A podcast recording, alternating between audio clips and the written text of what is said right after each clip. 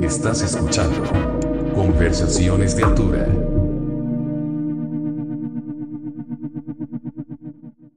¿Qué onda, pandilla? Bienvenidos al programa. Hoy tenemos edición especial. Estamos platicando con la banda Sensación. Diles que no me maten. ¿Cómo están, amigos? Muy bien. Sensacionales.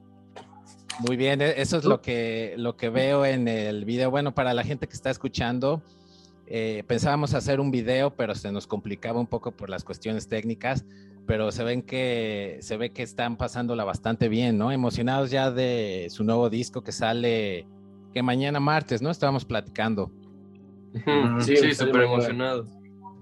No, me, me parece, bueno, vamos a hablar un poquito del disco, pero antes me gustaría pues como que platicáramos de cómo eran sus primeros shows, porque como que la música que ustedes tocan, cuando yo empecé a ir a shows hace más de 20 años, como que no había una escena de eso, me explico. Y bueno, la otra es que yo crecí mucho en la, eh, con los punks, con los hardcore, con, en, el, en, la escena del metal, ¿no? Entonces como que su música se me hace, aparte de interesante, se me hace que al menos en esa época no había como una pues por falta de mejor palabra, una escena, ¿no? ¿Cómo eran sus primeros shows y sobre todo con qué bandas tocaban y dónde tocaban? Mm, pues casi era todo como organizado por nosotros o por amigos cercanos, como recuerdo alguna tocada que tuvimos con Américo, eh, con Steel. No sé, como que todo era como entre nosotros, como... Es que nosotros empezamos ensayando como tres bandas juntas, que era Diles, ah, y entonces entre, entre esas tres bandas organizábamos conciertos juntos. Y por lo regular pues los hacemos nosotros así como en la faena, hicimos como tres en la faena, en el Pasagüero, en el Pasagüero, este, Dirty Sound, es donde nos dejaban al principio, sí. Claro, es como se empieza, ¿no? Siempre, ahora sí que uno empieza ensayando y, y empieza organizando sus propios shows, ¿no? Como que esta mentalidad del DIY sobre todo en un país como México, ¿no? Que, pues, bueno, uno se las tiene que arreglar como sea, ¿no? Para conseguir tocadas y, y sobre todo equipo, ¿no? Sí, es que no hay de otra, tienes que armar de tu equipo y encontrar lugares donde tocar y así llevar a tus amigos. Pero al mismo tiempo es lo más chido y es lo que hace que tu banda como que se haga, ¿no? Sí, claro. sí hace, hace unos años escuchaba a un productor que también toca en una banda que se llama Converge, que no sé si la conocen, de hardcore metal. Y al güey, pues es como muy prominente en, esta onda del hardcore metal de, pues, de Estados Unidos y sobre todo como de Boston, ¿no? Y lo que ese güey recomienda es justo ese pedo, ¿no? Así como de, güey, si no tienes bandas con quien tocar, pues organiza tus shows y tú ve armando tu propia Ah, escena. Escena, exacto, ¿no? Lo que no sabía es que entonces ustedes vienen de tres bandas, se juntaron porque tocaban en tres bandas separados. ¿Qué, bandas eran? Américo, Side Steel y pues nosotros. Ah, o sea, ustedes como deals que no me maten. Ajá. Exacto. Ah, ok. Éramos como un grupo de tres proyectos que justo empezamos cercanos como en tiempo y pues teníamos el mismo lugar en donde ensayábamos y pues como compartimos integrantes en diferentes proyectos, pues como que justo tenía sentido que nos juntáramos y aunque fueran diferentes estilos, como que siempre fue como mucha mancuerna de, de todos. Sí, eso, eso, esa mentalidad también me gusta, ¿no? Como que de diferentes bandas siempre terminan tocando juntos de alguna u otra forma, ¿no? Y esto, digo, vuelvo a repetir, donde yo crecí, que, que es la, la, escena punk, ¿no? Y últimamente se está dando mucho eso, ¿no? La gente de, bueno, Ule Espuma, que después fue, de ahí salió Austin TV, y de Austin TV ahora creo que está en Dolores de Huevos, y en Dolores de Huevos está gente de, de Allison y así, ¿no? Eh, lo que me gustaría ahora platicar es sobre, bueno, el nuevo, no sobre el nuevo disco todavía, pero estuve notando que, como haciendo research para la entrevista, que han trabajado mucho con Hugo Quesada, ¿no? ¿Cómo llegaron a él? Pues por Hugo llegamos, y por la misma razón por la que empezamos a tocar, o sea, eh, primero Steel grabó ahí y justo eh, hubo muy buena mancuerna, entonces Steel nos recomendó grabar con Hugo. ¿Ustedes cómo llegaron ahí con Hugo? Eh, nosotros, Es que Andrés está en Steel. sí, Mm, yo toco en Steel el bajo igual y pues nosotros llegamos con Hugo eh, por un amigo que se llama Chema Novelo, que justo nos recomendó, nos dijo tienen que conocer a, a este productor, sobre todo por su intuición y porque tenía tiene muy buen gusto para los sintetizadores y para y produce muy bien, como que tiene un estilo de producción muy único. Yo noté eso cuando grabamos con Steel y luego ya lo recomendé con Diles y hicimos mancuerna desde el principio, como que él entendió perfectamente lo que queríamos hacer. Ah, ok, sí, es, es como yo no he tenido la oportunidad de grabar un disco, entonces como que esta información es pues nueva para mí, ¿no? O sea, es como una cuestión de, se voy a ir muy hippie, pero como de un feeling, como de, ay, güey, pues conozco a este muchacho que se llama Hugo, como que hay una pues conexión ahí que puede ser que este compa haga que nuestro trabajo como banda crezca, ¿no? De eso se Sí, trata. obvio. Es exactamente eso, sí. Como que logro entender bastante bien como Lo que queríamos. mus- lo que queríamos, nuestra mus, o sea, nuestro viaje y así, entonces funcionó bastante rápido. ¿Cómo? A ver, me- se me ocurre esta pregunta. ¿Ustedes platican con, con él o, o, bueno, con quien sea que los va a producir? Bueno, una, perdón, perdón que me esté como trabando.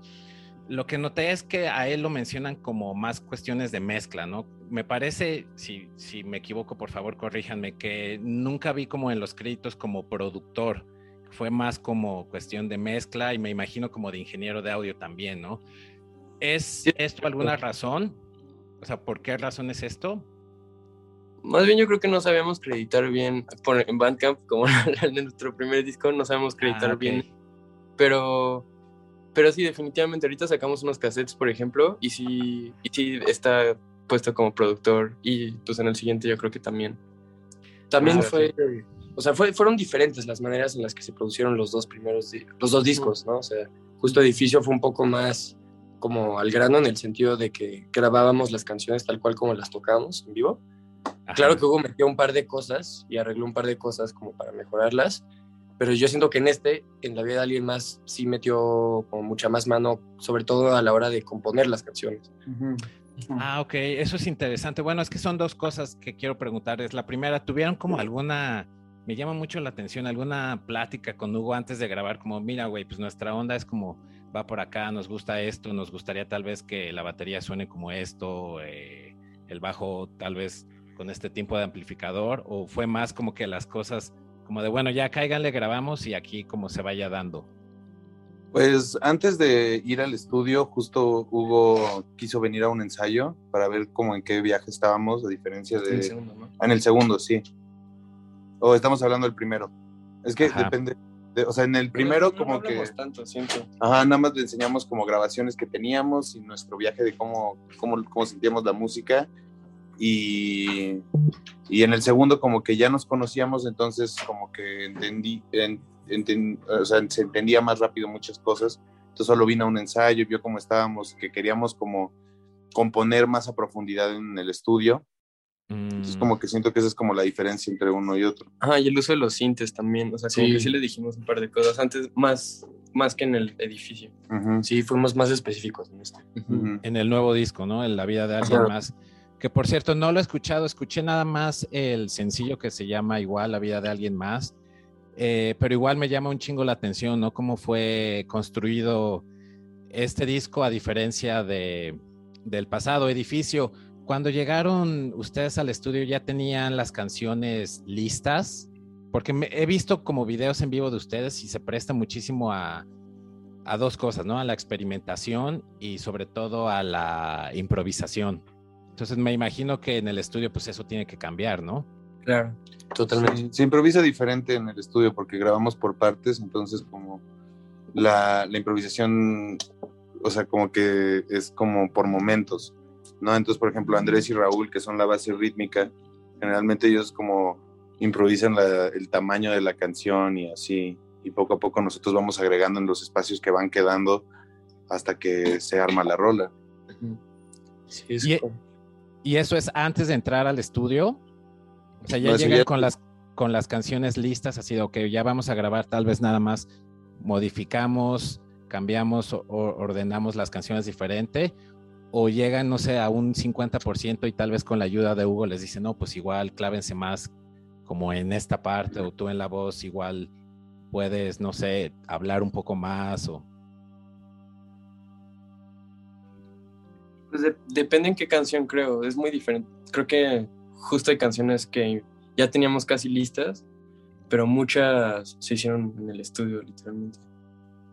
¿Y cómo fue esa, cómo fue esa experiencia de, bueno, lo mencionaron, ¿no? En edificio ya estaba como todo listo y a ver qué onda, ya vamos a grabar, a, a componer algo, vuelvo a lo mismo, no he escuchado el disco, pero bueno, mm. lo acaban de mencionar, ¿no? Eh, ¿Cómo fue esa experiencia de componer?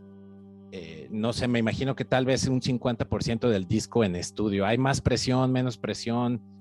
¿Puede ser que estén más relajados? Pues presión tal vez no es la palabra, pero sí hubo más rigor en el sentido de que nos estábamos retando más también, porque era una onda de que, o sea, llevamos una idea eso es lo que llegaba al estudio, una idea.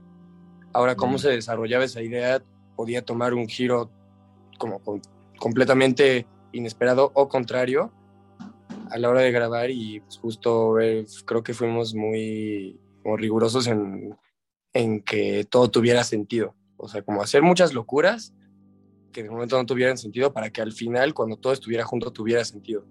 Yo creo que eso fue lo que... Y tuvimos mucho espacio también en, dentro del estudio de Hugo para pues, para experimentar el sonido que queríamos que las rolas tuvieran. Entonces cambiamos muchas veces del instrumento, así frases del bajo se iban al sintetizador, de la guitarra al sintetizador, probar distintos delays para la voz, hasta encontrar como el sonido que queríamos. Cosa que no hicimos en edificio porque pues apenas era la primera vez que estábamos en un estudio y entonces más bien teníamos nuestras ideas y las decidimos grabar tal cual las teníamos, pero no habíamos tampoco tenido como esta como mancuerna con Hugo para tener la confianza de decir como no, no, espérate, vamos a buscar por otro lado, ¿qué nos recomiendas tú? Tenemos esta idea, pues no sabemos cómo desarrollarla, ¿tú, tú qué harías? Y así. Y entonces como que cambió un poco la forma en la que lo hacíamos, porque le dedicamos un día a cada rola y terminábamos, cada día terminábamos una canción. Ah, wow, o sea, grababan una canción todo, o sea, todos los instrumentos, batería, bueno, bajo, las dos guitarras y voz. Exacto. Wow, y lo hacían de manera, lo, voy a dar este ejemplo, llegaban, ensayaban una canción y no sé, la grababan y veían, jugaban con la mezcla en ese momento, o, no sé, tal vez durante cuando tocaban la canción ustedes oían algo que podía cambiar y al, la siguiente vez que la ensayaban decían, ah, bueno, pues tal vez, como dices, ¿no? El bajo, igual que Andrés, le toque más grave o más agudo, ¿no?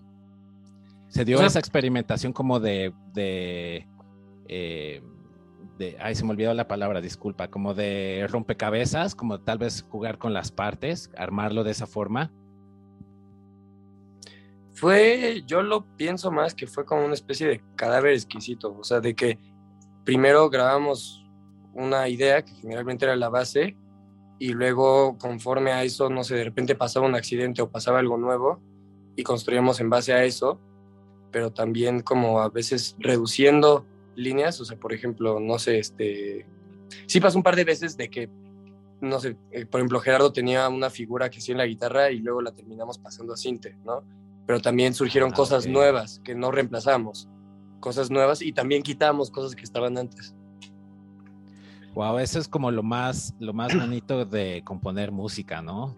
Sobre todo teniendo, me imagino que teniendo, o sea, componiendo música en un estudio, a diferencia de tal vez un, cuarto de grabación, es la ventaja de, pues, poder experimentar más en ese momento, ¿no? O sea, tal vez grabar un jam de 30 minutos y, pues, no sé, se van a la computadora y decir, bueno, pues tal vez esta parte queda mejor al principio o en medio o al final, ¿no?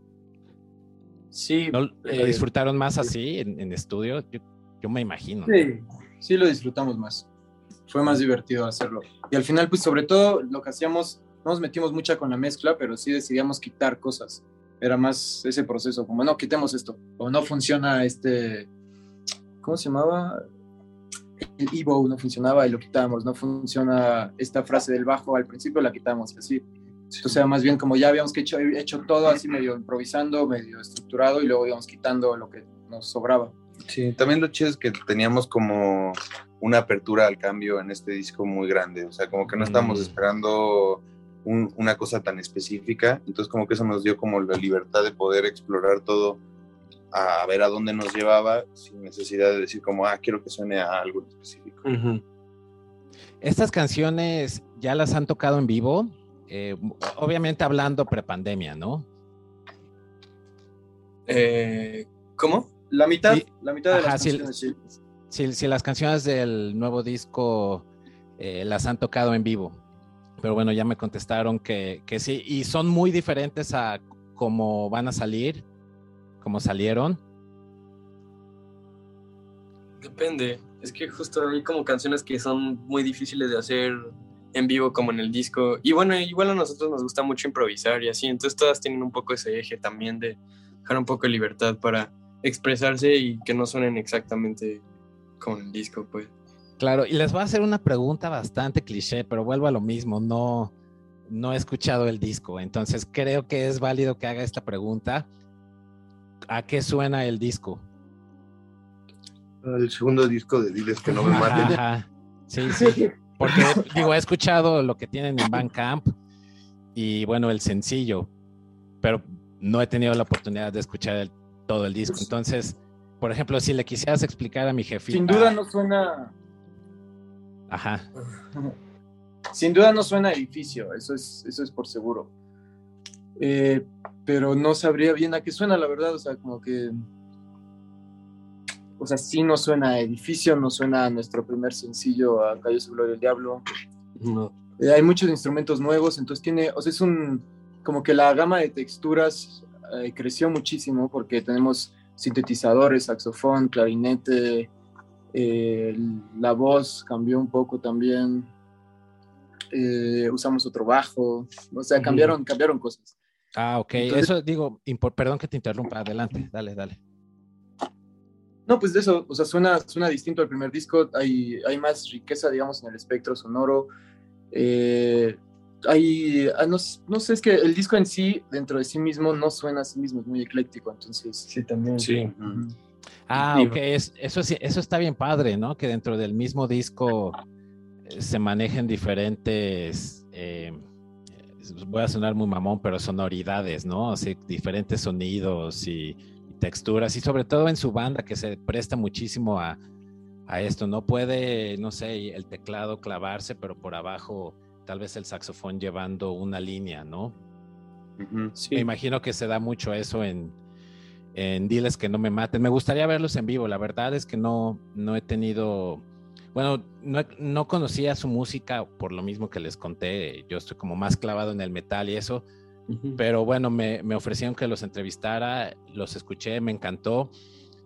La duda que tengo es en vivo cómo le hacen para la improvisación, como que esa onda, eh, ¿tienen alguna señal como, siempre me he preguntado, como para decir, bueno, aquí ya se acaba esto y ya le seguimos, o tal vez no seguimos 10 minutos más de, esto? ¿Cómo le hacen en vivo?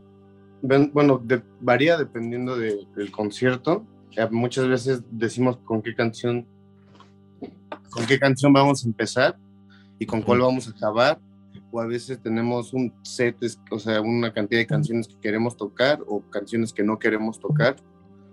O a veces nada más nos ponemos a improvisar desde el principio y yo tengo un cronómetro y decimos toquemos una hora y cuando ya va a llegar la hora empiezo a voltearlos a ver como indicación de que ya va a acabar el concierto. Ah, no mames, que Sobre todo cuando tenemos como una, cuando nos dicen solo pueden tocar una hora o para 50 minutos, como para así darle como una curva al concierto en general. Pues no usamos setlist y, y caemos a las rolas cuando alguien cambia a la rola y como no sabemos un poco las rolas todos, pues sabemos que cambiamos a otra rola y dentro de esa misma rola cabe la posibilidad de improvisar también. Ah, sí, acabar empezar es muy intuitivo. Sí, como muy yacero, ¿no? Eh, sí, justo. ajá, como de que el baterista o, no sé, el pianista empieza a tocar una canción de Miles Davis que todo el mundo se sabe y pues ya el baterista entra, ¿no? Exacto. Sí, justo es así, hay muchos temas dentro de nuestras canciones, entonces pues por lo regular ya no sabemos estos temas, ¿no? Alguien cambia de tema y ya sabemos que estamos entrando hacia allá y no necesariamente tenemos que cambiar inmediatamente, pero vamos hacia esa canción porque Jerónimo ya está en ese tema o porque yo ya estoy en ese tema o Lupone o Rules o Gerardo. Ah, wow. O sea, nunca, nunca existe así como de, de que Jerónimo voltea a ver a Raúl y de, oye, güey, ¿qué pedo? Pues ya vamos a la otra, sino como... como eso sí también pasa. A veces pasa, sí, sí, sí, todo lo que sea, la verdad. y otra cosa que aprecio muchísimo es que, lo acaban de mencionar, sus conciertos no son iguales. O sea, si los voy a ver a la Alicia un sábado y al siguiente sábado los voy a ver al 316, voy a ver otra cosa diferente, ¿no? Creo que sí. Claro, sí, porque también hay un diálogo con los espectadores, ¿no? Como que sí, depende quién nos esté escuchando, también depende qué tanto podemos como soltarnos o nos pensamos o yo qué sé. Depende del foro también, dependiendo que, o sea, es muy distinto tocar en un foro grande con, con, con tarima o no estás tocando un foro, en un foro chico a nivel del piso y pues, te sientes distinto y muchas veces como que no, no hay sensaciones que no quedan y entonces pues solo no las no vamos hacia allá. Está divertido, no sé si te paran, pero ahorita, bueno, no sé qué piensan ustedes más bien, pero ahorita hicimos dos conciertos, uno en Guadalajara y uno en Celaya. El primer concierto como que quedó súper, como súper tranqui, súper bonito y como lindo y muy improvisado. Y, el y como el segundo al día siguiente tocamos después de una banda de post-punk súper punchada, y entonces como que nos incitó también a nosotros a tocar, a empezar el concierto como súper super ponchados. Súper ponchados también, estuvo divertido. Pues son las cosas que pueden pasar justo improvisando y absorbiendo como el ambiente donde tocamos, que son muy, es muy chido.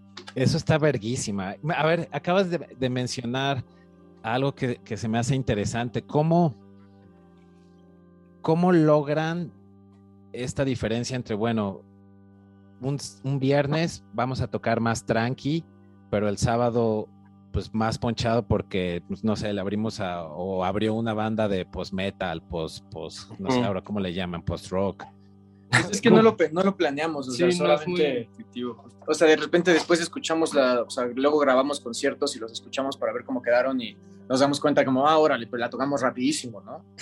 y ni siquiera fue como de que lo pensamos hacer así, solo como que ya estábamos en esa energía, la gente estaba en esa energía y entonces, pues hicimos eso sin darnos cuenta. Wow, eso, eso la verdad es que me emociona mucho como cuando escucho este tipo de historias de de bandas que se comunican con la música y no tanto con palabras en vivo.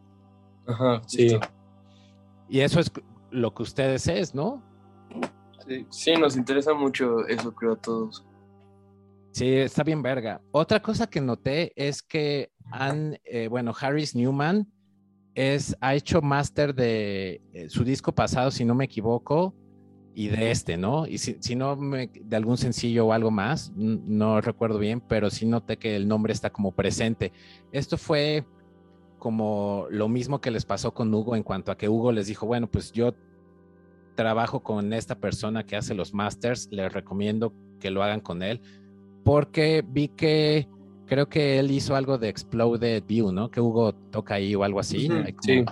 Sí, tal cual Hugo nos dijo, yo masterizo con él, si les interesa, yo se los recomiendo muchísimo y no es caro, entonces pueden hacerlo con él y decidimos hacerlo. Más que nada creo que es importante, cada vez que trabajas con un productor, creo que es muy importante uh, seguir sus recomendaciones de máster, porque también cuando llevan mucho tiempo trabajando, un productor y alguien que hace máster saben perfectamente cómo esa persona masteriza, entonces ellos producen dejando espacio para que el, el máster lo rellene creo que es muy esencial que si el productor te recomienda un máster, que vayas con él. Sí, eso está bien chido porque así varios amigos eh, que son, bueno, que producen y demás, he notado que hacen eso. Es como, bueno, pues yo generalmente mando mi, eh, lo que he grabado, mi material con tal persona.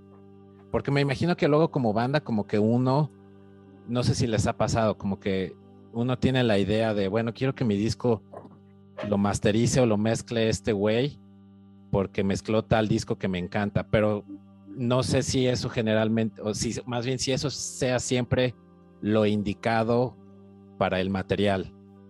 ¿Les ha pasado? Así como de, bueno, queremos mezclarlo con este, que les digan, no, pues tal vez no es lo indicado para su disco, mejor háganlo con este güey. Tal vez con Harris Newman.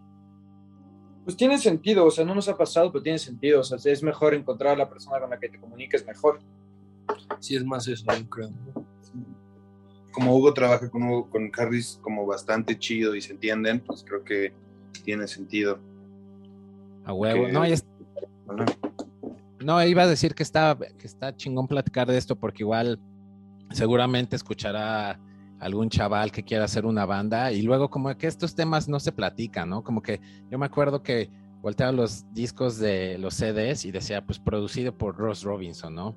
Como que siempre crees que, que el mejor es ese y, pues nada, como que te clavas nada más en trabajar con cierta persona y eso me imagino que te cierra a, pues, ah, trabajar con, con, con quien realmente va a hacer que tu trabajo florezca, ¿no?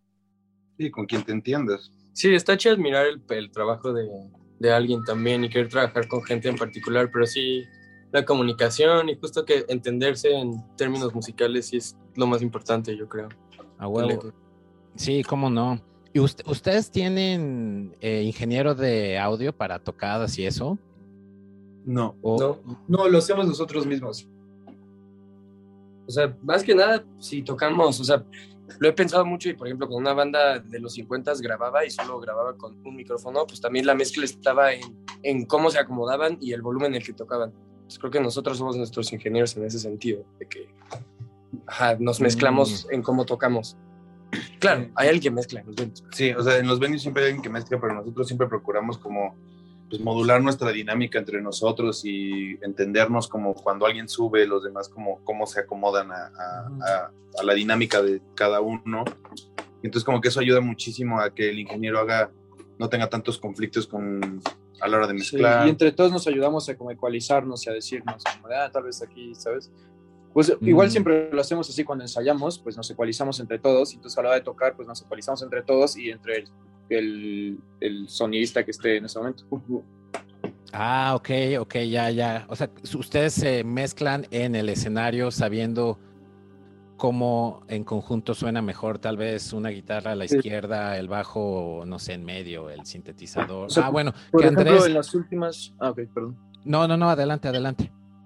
O sea, sobre eso, en las últimas dos tocadas justo fueron en dos venues muy distintos y en uno se microfoneaban los amplis y todo iba por línea y, y en la última que tocamos pues no se microfonaban los amplis, solo la voz iba por línea y, y como un órgano. Y entonces pues eso cambia mucho cómo va a sonar. Y entonces eso, a pesar de que hay un ingeniero ahí, pues nosotros tenemos que saber cómo vamos a, a sonar y entender cómo vamos a escucharse y entender la diferencia entre esos dos venios, ¿no? Claro. Para que se aproveche lo mejor de cada uno. Y la neta es lo mm. mejor la segunda. Sí, porque también, justo hablando de ese tema, yo creo que es bien interesante cuando, cuando no se pasa todo por. O sea, cuando los amplis de guitarra y el de bajo son como por separado a la línea, está bien chido, se acerca más a cómo ensayamos nosotros. Entonces siento que como que lo entendemos un poco más y tenemos como más control de cómo va a sonar porque estamos acostumbrados a ensayar así. Y luego los ingenieros no entienden lo que uno hace en vivo.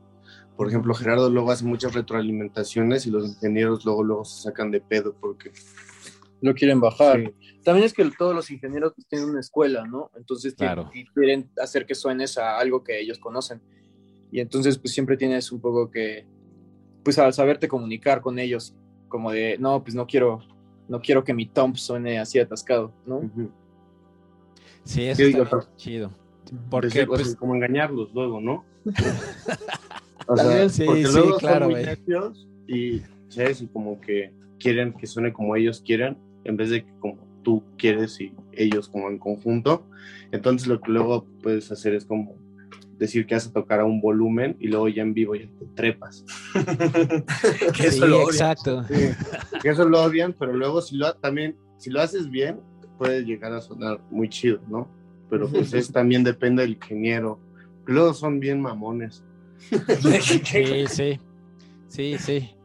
Es, como esa lucha, ¿no? Bueno, no, no, no, quiero decir lucha, más bien como esta onda de eh, con, el ingeniero, sobre todo de un lugar, pues que luego les pagan bien poco y nada más quieren como hacer su chamba y largarse, ¿no? Entonces como que no tienen el tiempo como de entender el concepto de lo que van a sonorizar, ¿no? Y sobre todo en, me imagino que en el caso de ustedes, que digo, es chingo de instrumentos y demás, pues igual hasta decir, ay, qué hueva, ¿no? Pero pues está bien chafa, güey, está, está chafísima porque pues no les está dando... Sí, lo ideal sería como trabajar en equipo, que pues... Que también sucede, o sea, depende de los lugares. Claro, claro. Sí, sucede. Sí, sí, no estoy diciendo que todos los, no me vayan a cancelar ahora todos los ingenieros de audio de, de México por lo que dije. Obviamente hay ingenieros de audio que, pues, que se adaptan y demás, ¿no? Pero la mayoría es lo contrario, pienso. Sí, es como el 316 se adaptan súper bien y te escuchan, te preguntan qué es lo que quieres. Y, por ejemplo, no sé, en el Imperial que ya no existe, les valía madre, ¿sabes? Como llegaban y te traían en chinga, si sonaba bien o mal, como que siempre tenía que sonar estándar y ya, ¿no? Y ya estaba, y trataban bien culero. Y el 316 te preguntan, te dicen buenas tardes, ¿no? Te miran a los ojos. sí, te miran a los ojos. Te saludan. No, Ahorita tiene que ver qué tanto conocen a la banda. Sí. También si te ven morro, te pendejean todo el tiempo. interés. Sí. Ah, o sea, sí, sí, que ya claro. escuchó nuestra música, un ingeniero que ya escuchó nuestra música sabe más o menos cómo tocamos y así puede empezar también a tocar mejor. O sea, que también eh, es esencial para una buena mezcla, pues que se conozcan las canciones, ¿no? O sea, por eso las bandas viajan con ingeniero, porque el ingeniero justamente conoce las canciones y sabe que unas canciones requieren un volumen más alto y otras no. Sí, claro, ¿no? O, efectos de voces, ¿no? De que tal vez es en, en el coro, en esta canción, eh, va un delay en la voz, pero pues si, si te sonoriza el el güey del bar, la Lupita, pues no, no lo conoce, ¿no? Aunque está, justo me quedé pensando, si yo fuera ingeniero, pues haces un poco la tarea, ¿no? Como de, a ver, trabajo en este lugar y hoy me toca sonorizar a, no sé, a Pepito Pérez, pues al menos media hora checo como la música de Pepito Pérez y veo a qué suena, ¿no? O escucho a qué suena. Puta, pero no sé, si yo fuera ingeniero me daría mucha duda también. Porque si la mitad no te van a gustar, también no te interesa mucho. No, O sea, pero lo- pues es parte del trabajo, ¿no? O sea, yo lo Sí, veo pues, así. sí. O sea, No, sí, seguramente hay ingenieros que les toca sonorizar una banda de, no sé, cumbia, que no le, que es metalero el ingeniero, pero pues igual haces tu chamba y hasta aprendes, ¿no? Es bueno, Sí, eso exacto. pienso. No, sí, sí, así debería de ser. Y lo ideal sería que en un futuro ustedes eh, ya empiecen como a viajar con un ingeniero, ¿no? Sí. está chido. Sí, o sea, por ahorita no, no podemos y lo resolvemos como podemos, pero tampoco es como que Claro. legado. Solo ahorita no es el momento en el que tengamos como la infraestructura para viajar con un ingeniero, sobre todo eso. Ok. Eh, bueno, ya para como ir cerrando la, la plática, me gustaría preguntarle a Jonás. eh, he notado que, bueno, en, en- en lo que he visto en vivo, no sé si lo vi como que alguien lo describió en, en su Bandcamp o ustedes mismos, me parece que fue alguien más, como que puso eh, spoken word. Mm. Tú en vivo, Jonás, eh, que se me hizo interesante. ¿Improvisas igual con, con lo, con tu voz, pues? O sea, con lo que dices.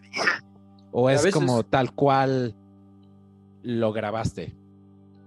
Eh, en las canciones que ya están grabadas y han salido, sí, por lo regular ya es tal cual como lo hago, lo que a veces cambio la intención, bueno, la mayoría de las veces cambio la intención dependiendo cómo esté la música sonando, o sea, dependiendo de la intención con la que todos estemos tocando, pues también la intención del delivery de la voz cambia. Y, y las improvisaciones en las que canto, por lo regular sí también son letras improvisadas o letras que están como gestándose en ese momento y, y entonces están como agarrando. Y hay veces que sí son completamente improvisadas, pero la verdad es que pasa poco y no lo controlo. Oye, y cuando, cuando estás haciendo eh, las canciones en el momento, ¿te ha pasado así como de que termina el show y dices, verga, ¿qué canté? ¿Se me olvidó? Sí, sí, muchas veces. Es bien frustrante todos, o eso, sea, ¿no? A todos les pasa, o sea, hay frases que nunca vuelven, que estuvieron sensacionales de- del bajo, momentos de la batería, de la guitarra y que no, no, no nunca más vamos a volver a ver. Sí. Eso también, eso también lo hace bien bonito en los conciertos en vivo porque como que se queda para la gente que fue a ver y para nosotros en ese momento y ya. Sí, No, pues cómo no.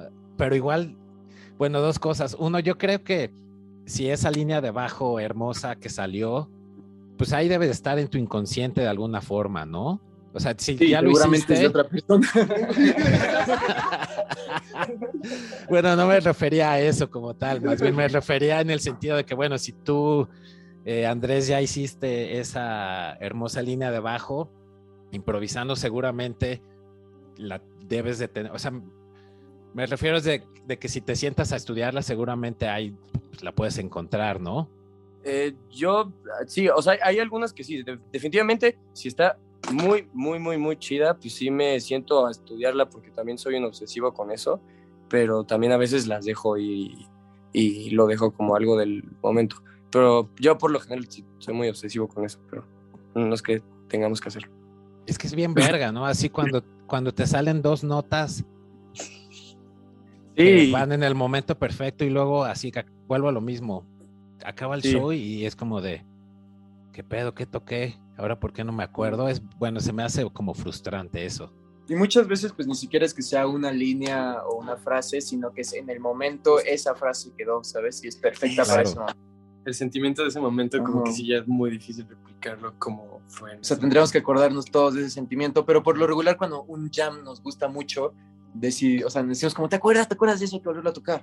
Y lo intentamos y no sale, y luego lo intentamos y sale, y así. Y así es como a veces nacen algunas rolas, ¿no? Justo así es como nacen casi la mayoría, sí. o sea, justo casi todo nace de eso, de que improvisamos y nos gusta la sensación y la emoción y la trabajamos hasta que de pronto se vuelve como una cosa viva que aunque no suene exactamente igual, como que se sigue pudiendo explotar ese tipo de improvisación, ¿no? Por ejemplo, Pachuca es una rola que de las primeras rolas que tenemos y cada que la tocamos en vivo siempre ha sido diferente y siempre ha tenido como una esencia como bien importante para nosotros por el sentimiento, pero como que no siempre es lo mismo, a veces dura 11 minutos, a veces dura 15 y también como que la forma en la que crece y se desenvuelve como que varía mucho. Entonces eso también me parece como bien bonito. No, pues cómo no, güey. O sea, hacer una canción diferente. O sea, yo creo que la cuestión de improvisación, una cuestión de improvisación, canciones, eh, que es como en su caso, ¿no? Que ya está la canción, pero se presta la improvisación.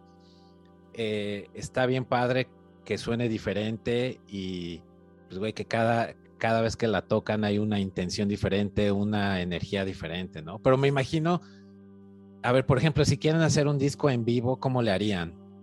o sea, me imagino que han grabado un chingo de ensayos, bueno, no ensayos, más bien eh, tocadas y jams, ¿no? O sea, si les dicen, ¿qué pedo? Vamos a hacer un disco en vivo, ¿ya, ya tendrían algo? Pues sí, tenemos un montón, montón de grabaciones, pero pues con el celular y así, entonces pues como que no, no, tal vez no como con la calidad para salir, pero pues tal vez juntándonos un día, microfoneando bien todo lo que tenemos, conectando todo, en un buen espacio y pues ya me haríamos un ensayo y luego cortaríamos las partes que nos gustan. Muy bien. Sí, me, gustaría, vuelvo a lo mismo, ¿no? Eh, verlos en vivo y después eh, escuchar como el nuevo, bueno, me gustaría verlos primero en vivo y luego escuchar el nuevo disco, pero como no va a pasar, entonces voy a escuchar el nuevo disco y luego verlos en vivo. Y ya como para, para cerrar la plática, me gustaría como que nerdeáramos un poco de, pues del equipo que usan en vivo, porque aquí en el programa nos gusta pues todo ah, esto del gear y demás. Eh, sobre todo, vuelvo a lo mismo, sobre todo en cuestiones de amplificadores y, pastillas de metal, ¿no? Que es lo que conozco. Pero veo que ustedes traen como esta onda de, ahí va palabra cliché, como de vintage, ¿no? O sea, guitarras de, pues no comunes, ¿no? Por ahí vi que usan una que Gretsch, me parece, y luego no sé si sea Jerónimo Gerardo. Una guitarra verguísima, güey. Creo que era como café, tal vez.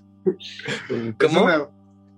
Es una, guitarra que, usa Jero, pero como es de estas que cuestan como 1500 varos, son como para principiantes, que tiene unas pastillas MG que están cagadísimas. Que son súper raras, como que la, la aguda no suena nada.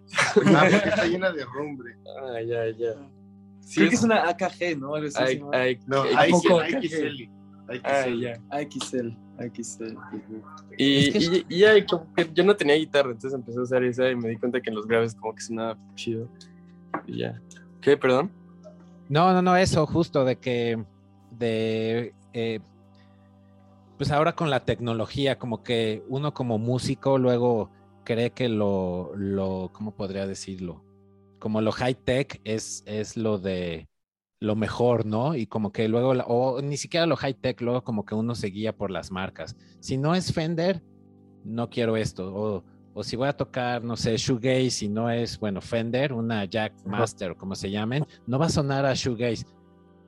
Y eso siento que nos limita. A mí, a mí me pasó, eh, pues, yo hace, no sé, tres años compré una Yamaha japonesa en tres mil pesos y creo que es la mejor guitarra que tengo, ¿sabes? sí, pues sí. Sí, también encontrar tu sonido es como de toparte con algo que entiendas lo suficientemente bien y sepas cómo funciona para poder sacarle y aprovechar el sonido que, que, más puedas como explorar.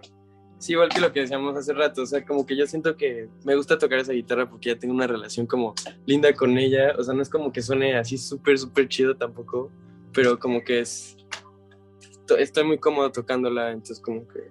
Te acostumbras a sacarle sonido a, lo que tengo.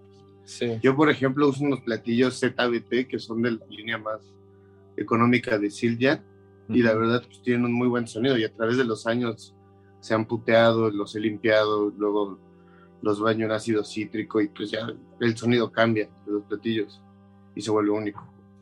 Y no tengo que andarme comprando unos platillos nuevos que pues están en un ojo de la cara.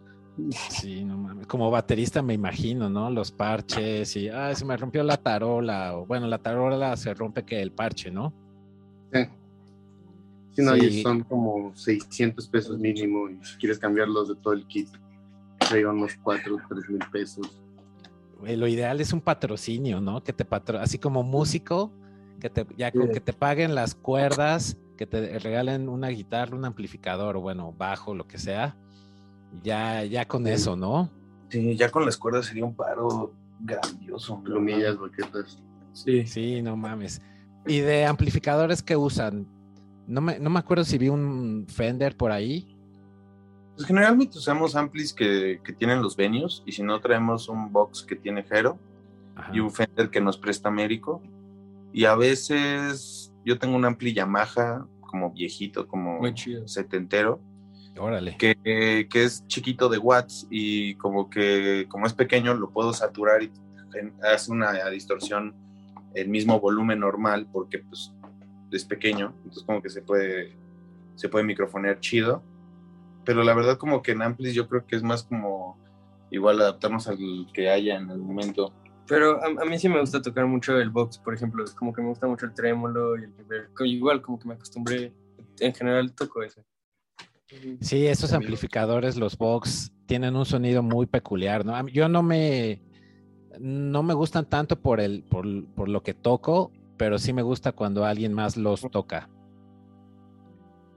Es como un sonido muy único, ¿no?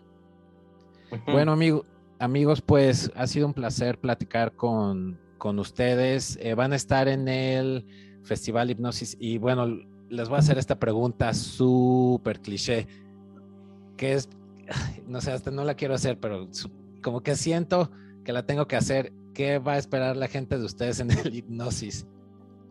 Dron de una hora. Un dron de una hora. Ok. O noise de una hora. que se vayan preparados, ¿no? Pero sí, lleven sus tapones. Tapones, eh, si van a consumir algo antes de ver a Diles que no me maten, recuerden que playeras, consuman, nuestras playeras. Sí, yo me refería a otras cosas, pero está, está chingón que, que la gente consuma merch, ¿no? Que ahorita es la única forma que la, que la pandilla puede ayudar a las bandas, ¿no? Ahorita que no hay shows. Bueno, apenas están abriendo shows.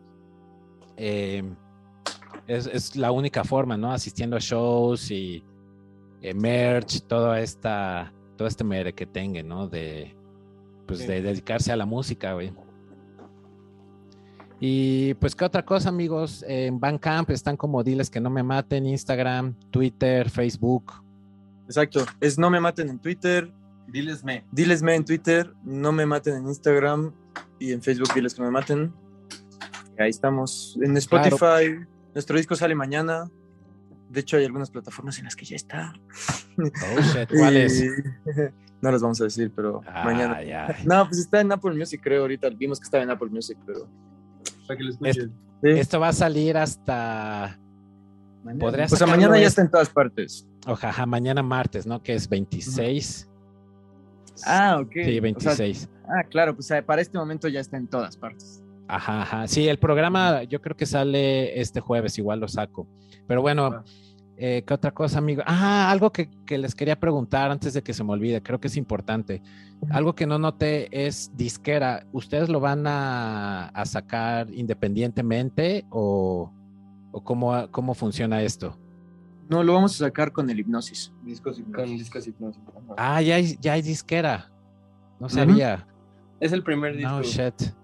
Creo. Sí, es el, es el primer disco, bueno, es el segundo disco que licencian, el primer disco que ellos sacan como suyo, pues, como de su Ah, güey, interesante, qué bueno. Tienen, me imagino, ya su rooster, ¿no? Ahí en, en Hipnosis. Eh, pues para que lo cheque la, pandilla y bueno, pues agradecerle a Ingrid por justo de hipnosis y del foro indie por conectarnos y, pues poder platicar amigos, ha sido un placer y bueno, cuando quieran regresar al programa a presentar nuevo material o echar chisme, eh, platicar de, de lo que quieran platicar, pues aquí están bienvenidos.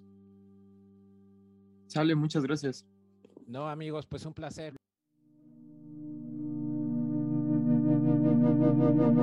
Acabas de escuchar Conversaciones de Altura.